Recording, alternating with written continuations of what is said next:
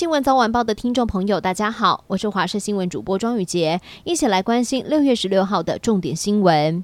新竹市东大路有一间轮胎行，在十五号的晚间深夜发生火警，导致屋内四大四小葬身火窟，包括了屋主的太太、还有女儿以及两名媳妇以及四名小孩，其中小孩最大七岁，最小一岁，只有屋主逃生。根据了解，屋主的三十一岁小儿子陈彦祥涉嫌纵火，才会酿成这一起悲剧。新冠病毒本土的确诊个案在昨天攀升到六万八千九百三十九例，边境也在拦截到二十六例的奥密克戎亚变种病毒株 BA. 点四、BA. 点五的境外移入。疫情指挥中心的代理发言人罗义军表示，BA. 点四、BA. 点五的传染力高，担心在机场内造成传染，边境防疫将会上紧发条。近期会向卫福部预防接种委员会来提案，将边境防疫以及防疫旅馆工作人员优先纳入接。种第四剂疫苗的对象，最快在本月就能够开打。成大医院小儿感染科最近有一项研究，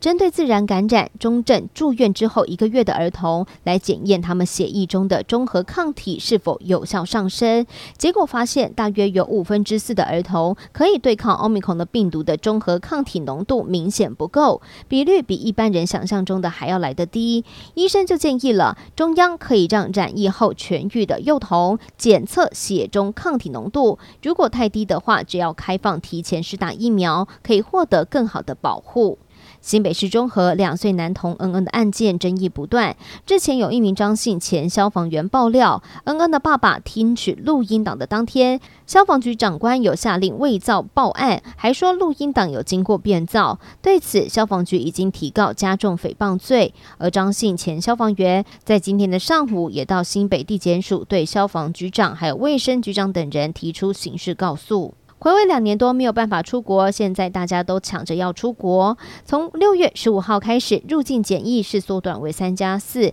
预估出国的民众就会增加了。因此，有不少人预期八月会再松绑，暑假飞到各国的机票也较二零一九年疫情前涨了许多。其中，欧美地区的票价涨幅高，洛杉矶的涨幅就来到了百分之一百六十二，而国人最爱去的日本也调涨有三成，韩国则是六到八成。美国国家过敏与传染病研究院十五号表示，八十一岁的白宫首席防疫顾问佛奇确诊新冠病毒，而且声明中也表示了，佛奇是通过快筛得知自己确诊了，目前症状是属于比较轻微的。而在此之前，他打过了两剂的补强剂，最近并没有接触过总统拜登或是任何的高级政府官员。最后关心天气了，今天锋面还在台湾附近，所以天气状况比较不稳定。西半部地区会有不定时的降雨，而中部以北地区还有沿海会容易下雨，降雨的时间较长。另外，在中午过后，对流发展比较旺盛，中部以北地区、宜花地区、南部山区都会有大雨发生的机会，还会伴随着雷击以及强阵风，外出一定要携带雨具。而入夜之后，各地的降雨趋缓。至于气温方面，一早各地的低温。温大约是在二十四到二十六度，白天在北部跟东半部的高温大约是二十九到三十度左右，中南部则有机会来到三十三度，会比较闷热。